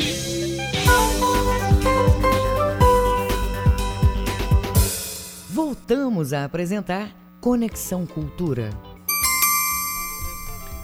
São 9 horas 31 minutos. Nós temos informações agora sobre a questão da vacina da Covid-19. O presidente da empresa farmacêutica Pfizer no Brasil, Carlos Murilo, afirmou ontem é, que mantém negociações com o governo brasileiro para possibilitar a chegada ao país da vacina contra a Covid-19 em desenvolvimento pela empresa no primeiro trimestre do ano que vem. A vacina da Pfizer passou a liderar nesta semana a corrida por um imunizante contra o novo coronavírus, depois que a empresa e sua parceira, a BioNTech, anunciaram que sua candidata mostrou ter eficácia superior a 90% com base em dados iniciais dos ensaios clínicos em estágio avançado. A possível vacina passa atualmente por testes clínicos em estágio avançado no Brasil, com 3.100 voluntários nos estados de São Paulo e na Bahia. Mas é importante observar que não há até o momento acordo para a compra pelo governo federal ou por qualquer estado. De acordo com o Ministério da Saúde, todas as vacinas com estudos avançados no mundo estão sendo analisadas para possível aquisição pelo governo federal, inclusive a do laboratório Pfizer. São 9 horas 33 minutos. Olha, o Cirrasgon é responsável por alavancar a carreira de diversos artistas paraenses e apresentar ao grande público de Belém dezenas de bandas e artistas de várias gerações da música nacional. Eu converso agora com o Renê Chalu, uma das um, responsáveis por esse sucesso que é o Festival Se Rasgam. Bom dia, Renê, tudo bem? Bom dia, tudo bom? Aí a, gente, a pergunta-chave é o seguinte: esse ano o festival vai ser um programa de TV? Como vai ser? Isso. Esse ano, em função né, da, da pandemia, não vamos poder ter nossa edição presencial, né, aglomerando as pessoas. Né? Normalmente a gente reúne em torno de quase 4 mil pessoas por dia na programação do festival, né, todos os dias. Então, esse ano, o formato do festival, né, é, nessa, nessa pegada virtual, digital, ele terá o formato de um programa de TV. Será o Festival Se Rasga um TV Show, e acontece agora a primeira, o primeiro programa acontece agora neste sábado, é, dia 14, às 18 horas no nosso canal do YouTube. Serão três sábados de programa, 14, 21 e 28 de novembro, às 18 horas no canal do YouTube. Aí tem uma programação bem diversa, com vários showcases de artistas paraenses. Tem participações especiais no programa, entrevistas, quadros interativos com convidados curadores, jornalistas nacionais para falar sobre o mercado da música. Tá bem legal a programação e temos é, também, fechando a programação de cada dia de programa, um, um show convidado nacional. Esse, esse dia 14 nós vamos ter, encerrando a programação, o show da Zélia Duncan com Arthur Nogueira. Hum. Então, serão ao todo 12 artistas passando na programação, nesses três programas, nove artistas paraenses com o seu showcase, apresentando é, para um, um time de, de curadores, de players nacionais de diversas regiões do Brasil, é, com essas participações especiais de artistas, é, de imprensa também, quadros bem legais que a gente vai apresentar durante a programação do Cirrasmo TV Show. E tudo isso para o pessoal que, que, assistir né, nas suas casas, é, pelo canal da Cirrasgo do YouTube. Então, é, quem né, quer ficar program se programar, vai logo no, no, nosso canal, se inscreve, liga o sininho lá, que todos esses sábados agora, do final de no, do mês todo de novembro, é, teremos programação do Cirrasgo TV Show. Três programas aí, na sequência. Legal. Agora, qual a expectativa de vocês do, do, do, que lideram o festival, que capitaneam o festival, para essa, essa mudança, né? Ah, migrou praticamente para dentro da, do computador, ou seja, vai acontecer via internet um festival que sempre foi movimentadíssimo aqui na capital né, onde os artistas puderam. Tinha aquele contato mais direto. Não, como é que é para vocês, a expectativa de vocês com relação a essa participação do público, a, nesse caso, internauta mesmo?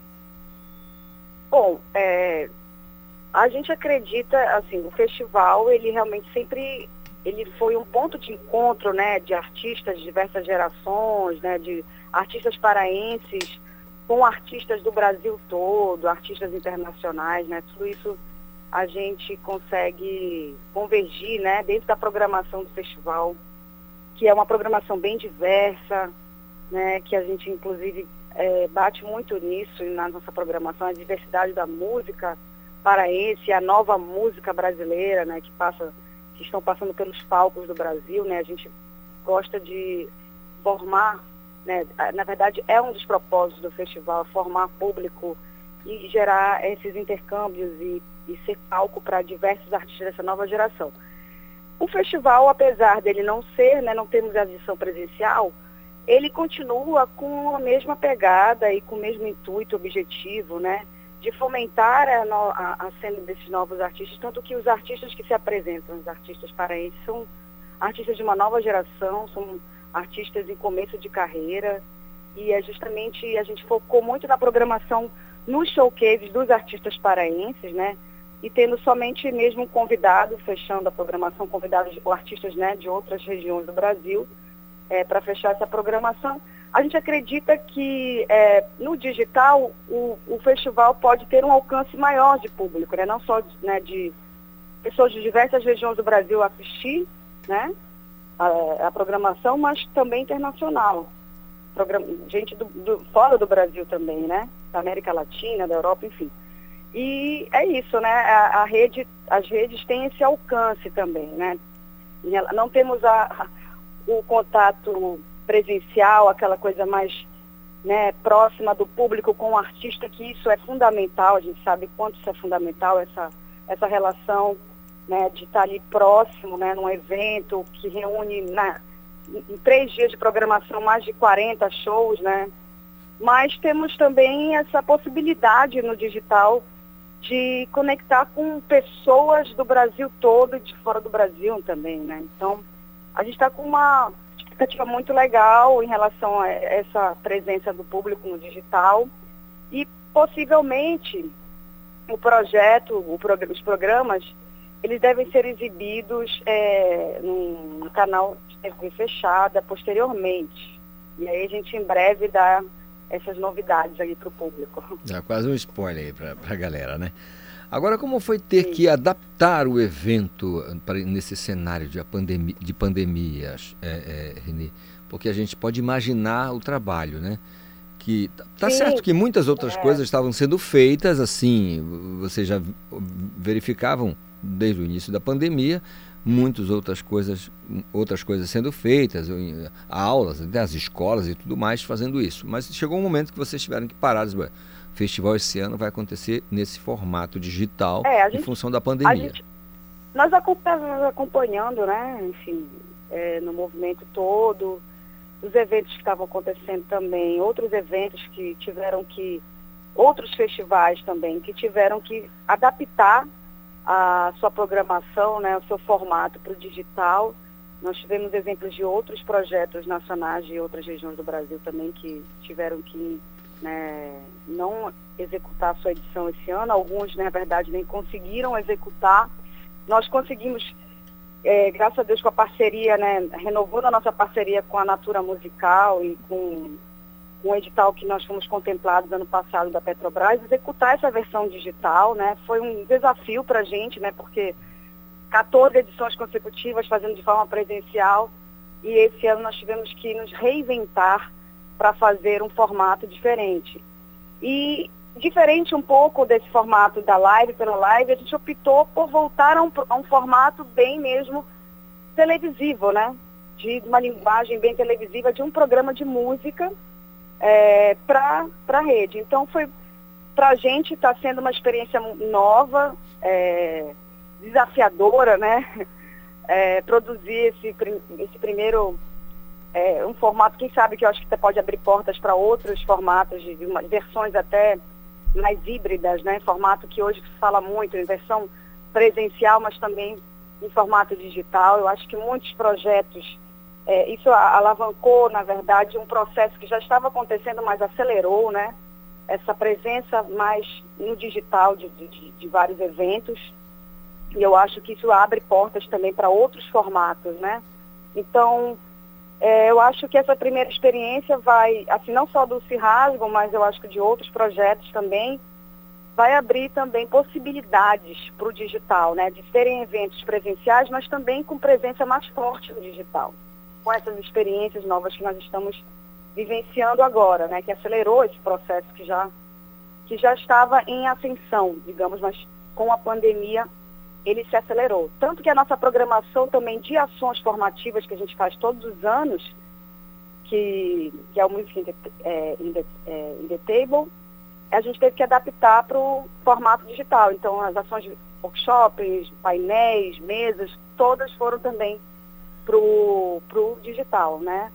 Então, a gente acredita que mesmo né, tendo que passar por, essa, por essas modificações, essas mudanças esse ano, a gente conseguiu manter pelo menos o propósito de, de mostrar a nova cara desses novos artistas paraenses para o Brasil e também continuar com a missão de, de- de fomentar, de profissionalizar a, a cena da música local, aqui no mercado da música aqui no norte, no Pará.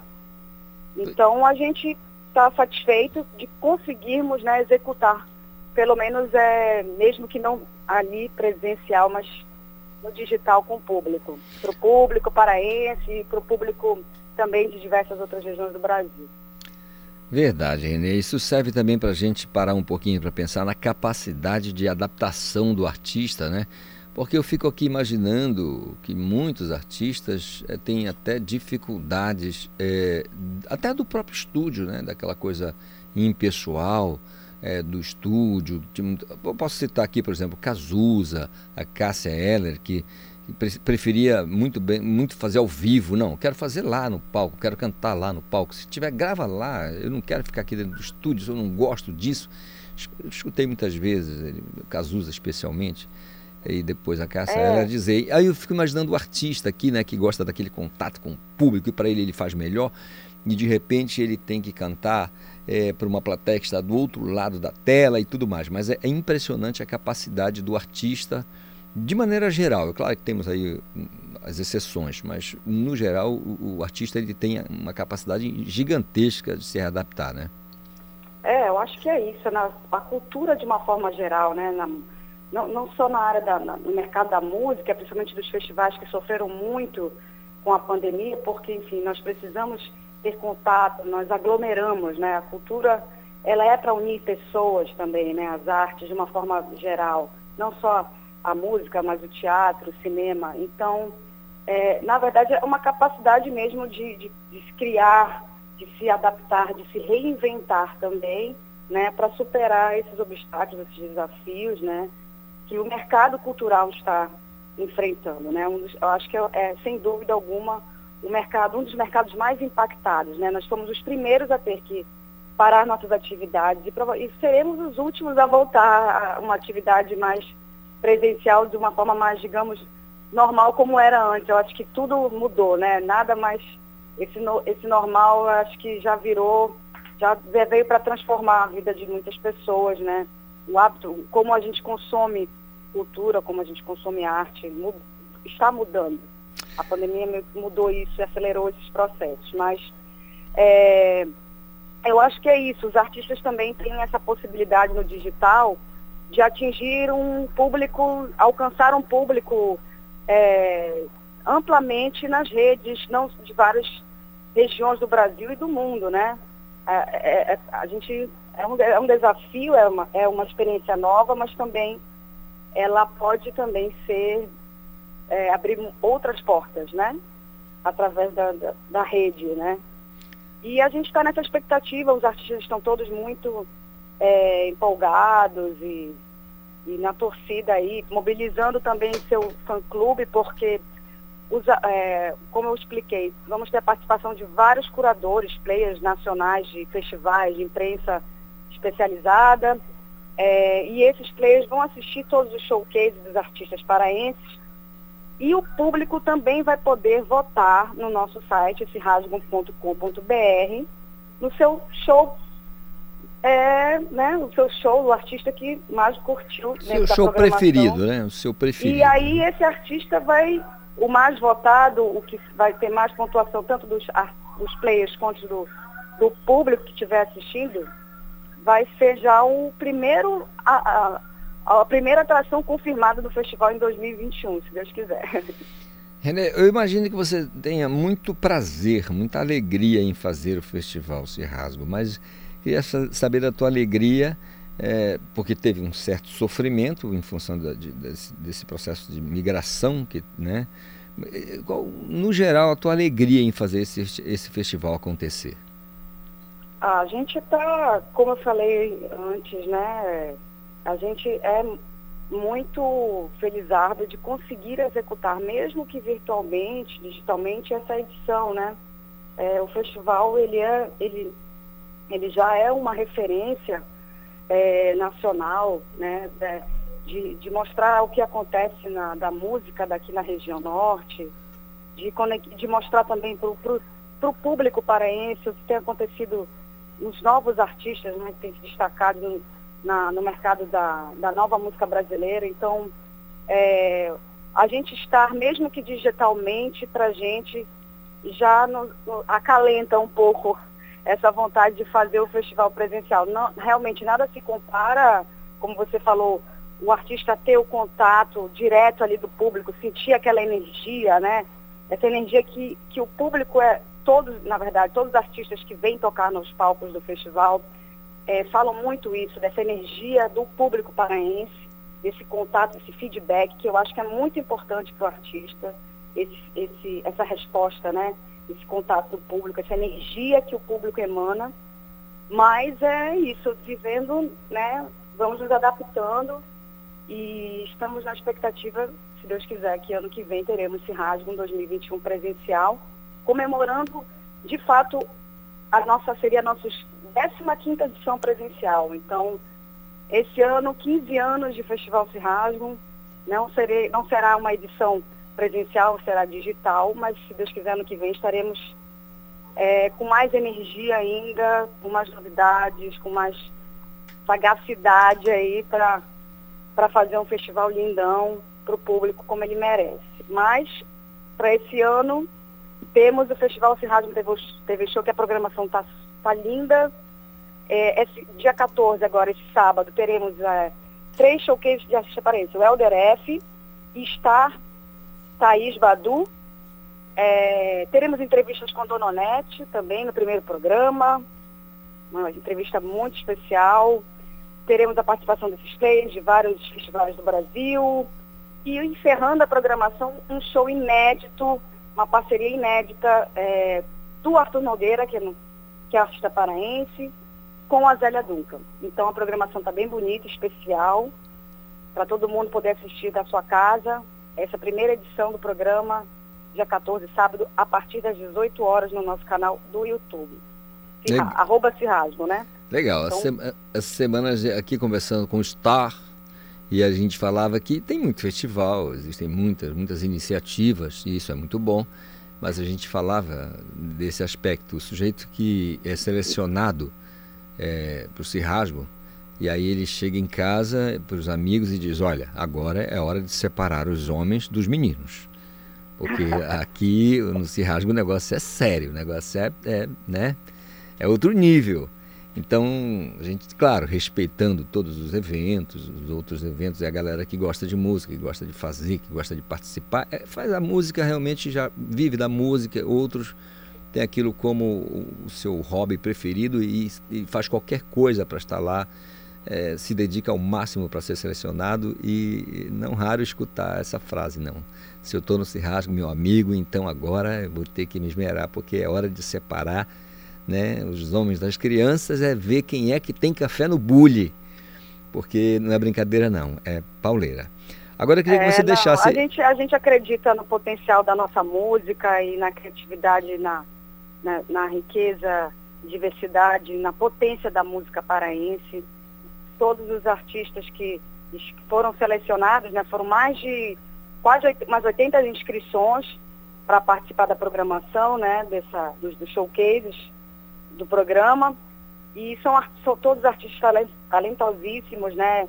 De diversos estilos, né? Do hip hop ao pop, ao, ao, ao à guitarrada, ao eletrônico. Então, daí a gente já tira, pela programação mesmo dos showcases, uma, né? é, um pouco do que a gente tem de música, o que é produzido aqui na região, né? Essa diversidade da música, que não é só não é só música que a gente chama música mais regional de raiz, como carimbó, né? Não só o brega, o tecnobrega, que é muito típico aqui, né? Que é da nossa, enfim, que é nosso ritmo, são os nossos ritmos, né? Únicos, mas também mesclando com outros, com outras sonoridades, né?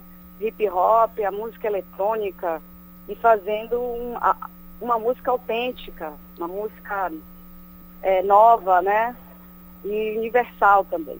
Legal. Então a gente está muito satisfeito com essa programação, é, com vários artistas, diversos estilos e estamos sendo muito bem. A música aparente está sendo muito bem representada no- no- no- nessa programação do Cirrasmo TV Show, tenho certeza disso. Le- Legal, Renê. No período de inscrição, ali, de movimentação, a gente escutava, eh, ouvimos aqui, aqui no, no Conexão Cultura mesmo, muitas mulheres, as meninas. Eh, e aí existia uma, uma grande expectativa. Aí eu pergunto a você, como é que está a participação das mulheres neste festival, nessa versão? É, o festival eu acho que eu acho que é importante falar que eu acho que os festivais hoje no Brasil todo têm essa grande importância de, de mostrar, de dar espaço cada vez mais para musicistas, né, para as cantoras, é, para as grandes mulheres que a gente tem, da, talentosíssimas, são não só da música paraense, mas da música brasileira de uma forma geral. E na programação do festival a gente vê um recorte bem interessante. É, temos a Laís, do, do, que é a, é, é a líder ali do, do Farofa Tropical, né? Tocando bateria. É, a Thaís Badu, que tem um, uma forte influência, enfim, de vários estilos do, do, do, do hip hop também, mas da cúmbia, da música mais nossa, misturando ritmos latinos. A Ana Suave, do hip hop, né? Então tem participações também no Star com, com a cantora, com a, com a Malu, que é cantora de outros, de outras, de outra banda paraense também. Então, assim, tem bastante diversidade no palco, é, dentro da programação também do, do, do Cirrádio TV Show e a gente se preocupa e com esse olhar sempre também de ter uma, uma diversidade de equidade, de termos né, representando mulheres super potentes da música paraense também, super talentosas. E isso a gente vai encontrar também na programação do Cirral. Muito legal. Renê Chalu, então, gostaria que para finalizar você deixasse o serviço, os endereços para o público da rádio aqui, os nossos ouvintes do Conexão Cultura, para poder participar o máximo que puder do Cirrasgo esse ano.